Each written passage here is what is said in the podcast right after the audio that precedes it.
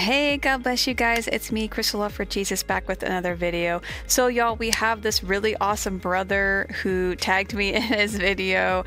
He asked me to help him share. Of course, I'm doing my best, y'all. I'm doing my best to share your guys' dreams and visions, whatever the Lord prompts me to share, to post onto this channel. I'm doing my best. There's oh, many, many, so many of you guys, you know, sending me this, and I'm just so grateful and appreciative. I love all, of every single one of you you.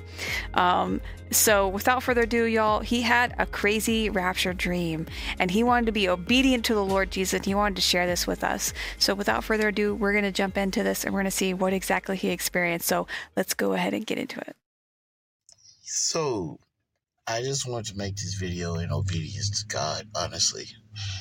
Uh, this is a dream, a rapture dream. And, like, I just wanted to put that out there and let people know how soon Christ is coming back. Uh, I had this dream back in 2020, well, 2014, 2013, 2014. I was laying in bed and my dream, in my dream, I was on the road, on a highway, bumper to bumper traffic. I didn't know where exactly I was but it's like I was in over traffic. I was on a bridge of sort, and I could hear people laughing and talking and joking and going about their everyday lives behind me. It kind of sounded like one of those old time radios that people used to have where you that and you hear people laughing and talking and joking over the radio. That's what it sounded like. But it was everybody going about going about their everyday life. And all of a sudden my mind was taken out of the car I was in. I was in some type of station wagon, old school, like 1990s type station wagon. But my mind was taken out of there and I was hovering above my car. Obviously my body was still there in my dream, but I was hovering above the car. And I looked up at at the sky, and I heard the loudest crack of thunder I have ever heard in all the days of my life. This is not a normal sounding crack of thunder. This is like supernatural. Like everyone around the world heard it, and it's like somebody took their hands and pulled part of a curtain, you know. And when they parted the curtain, it was like looking I was looking off into another dimension. And I saw Christ standing there. And just like that, bam, he was gone. And then from there, kind of shy about this, but give me a chance, from to, to tell it, from there, everything went dead silent. Then the cars that were on the road a bumper to bumper were starting to run into each other. I started hearing people screaming, yelling, crying. There was chaos. People running around not knowing what to do. Sirens from yeah, first responders. Everything was going off. Like seriously, it was total chaos afterwards. And then you hear the news on the news.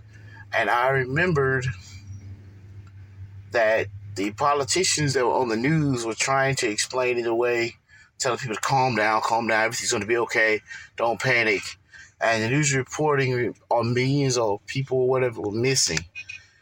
And I was like, wow. And so from there, I was, my mind, where my point of view, my dream was back in my body.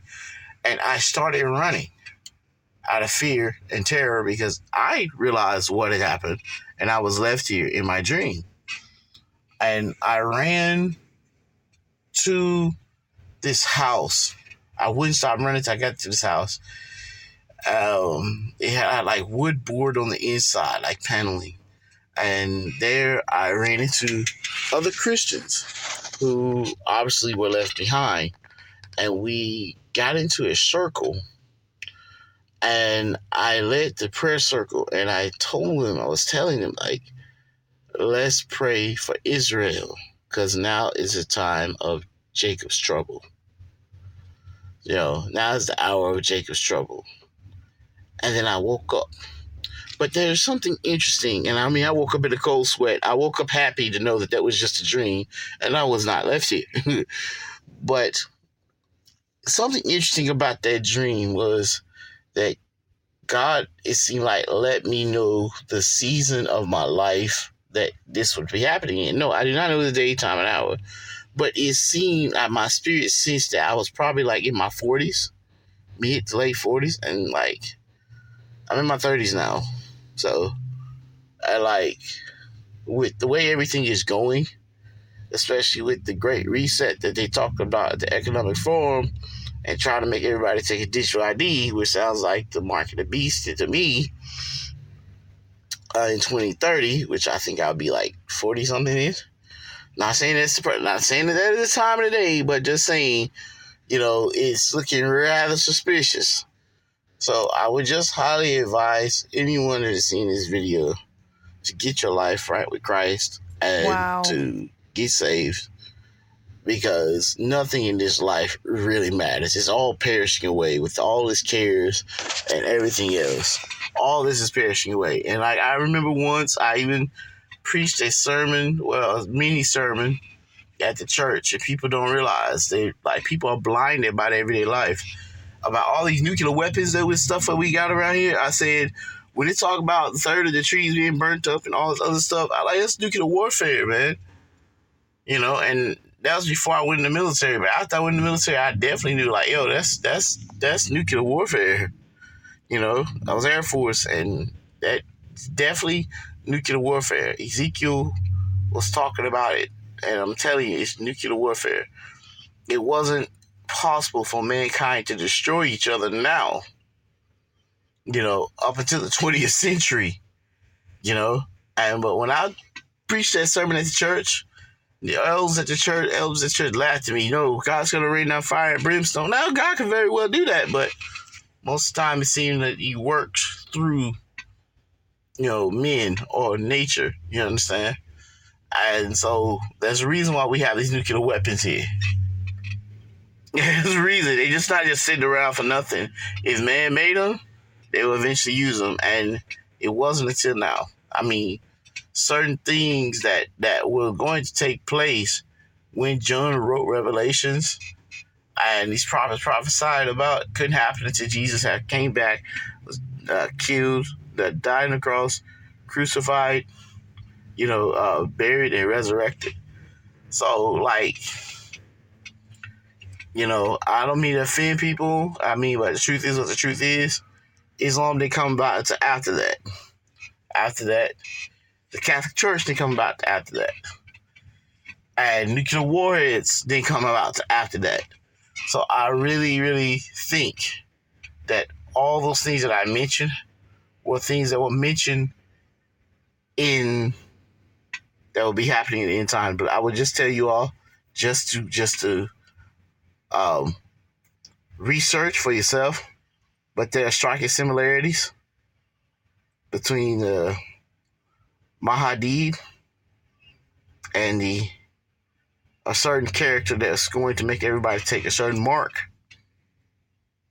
uh, or die, which is cutting my head off. I got to be here after that. Just get it over with. I'm going to heaven.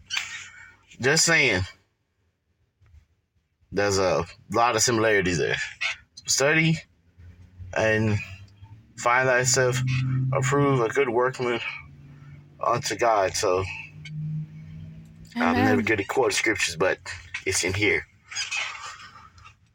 And I wish you all, you know, uh, happy holidays. Please be safe, be blessed, be very prayerful going into the year 2024. A wise man is prepared, will prepare himself, but a foolish man will leave himself wide open to disaster. To think that to, tomorrow is going to be like today. Amen. Know, every day is different. God bless y'all. All right. Thank you. Thank you, brother. Amen. Glory to God. Wow. I love you. Thank you so much for sharing that with us, brother. That was amazing, y'all.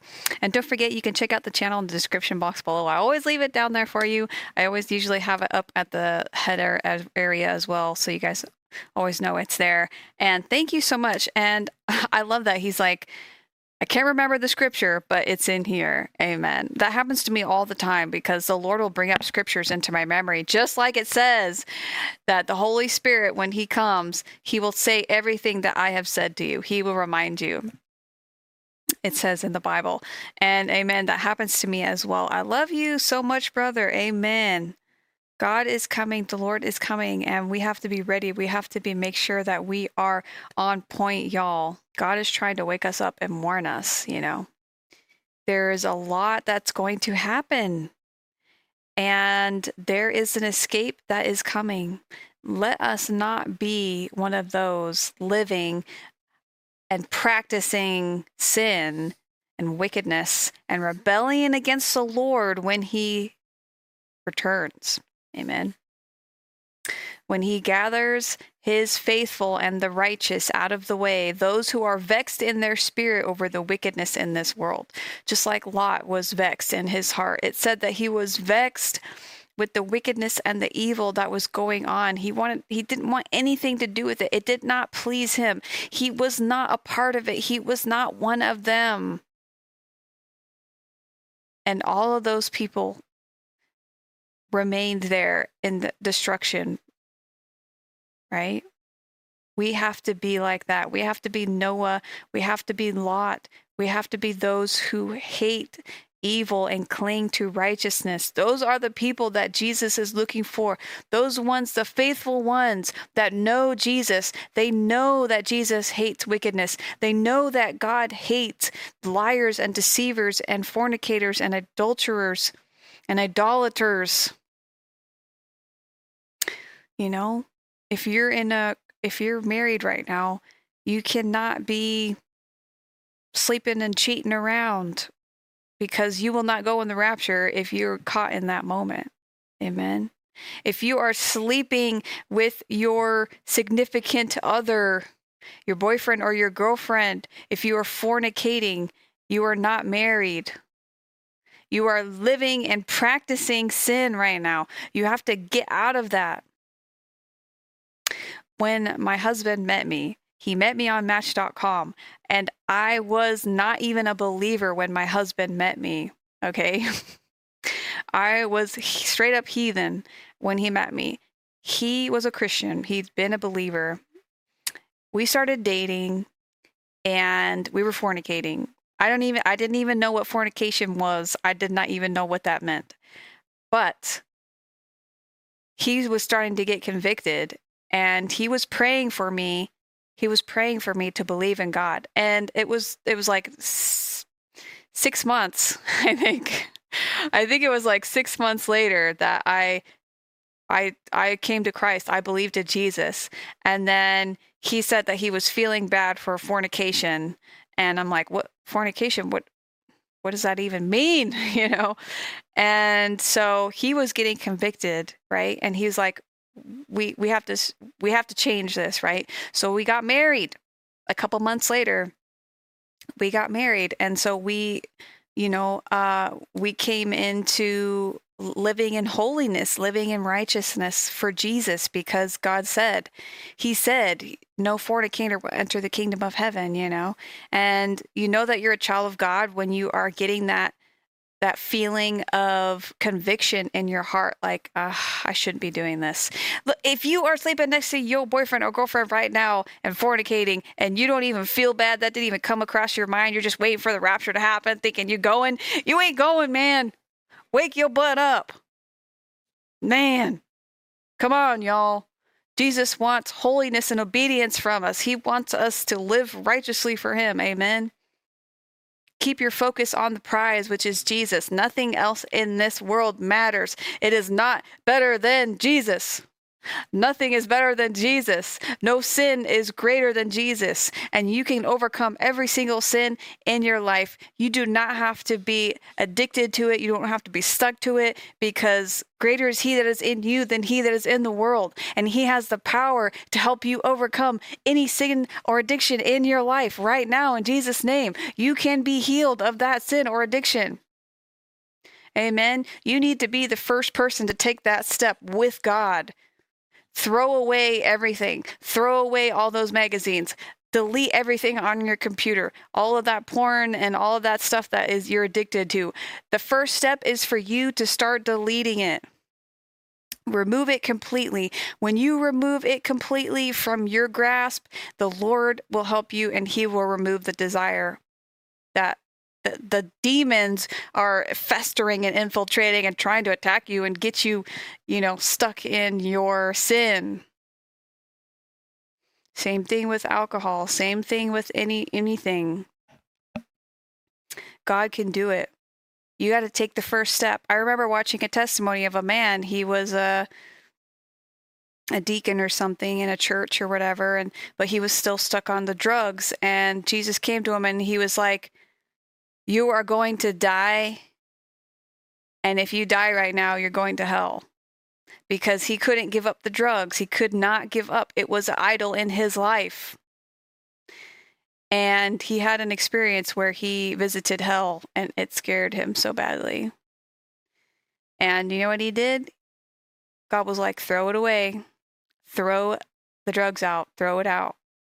And when he did that, the Lord delivered him. Amen. It takes two. It takes you and Jesus together. It's a relationship. You got to work together with Jesus. Amen. So let's let's be lifted up. Let's be glorifying Jesus. Let's get rid of all the icky and nasty sins in our life, right? That want to so easily beset us and keep us away from Christ. God's not requiring us to be perfect, but He wants us to strive to be perfect. He wants us to be perfect, and I believe that we can be, in some to some extent, we can. Amen. He who falls seven times in a day gets up seven times in a day. Right? We can do this. We can do this. Come on. If you made it to the end of this video, say, We can do it. We can do it for Jesus. I love you guys, and I'll see you guys again soon in the next one. Bye.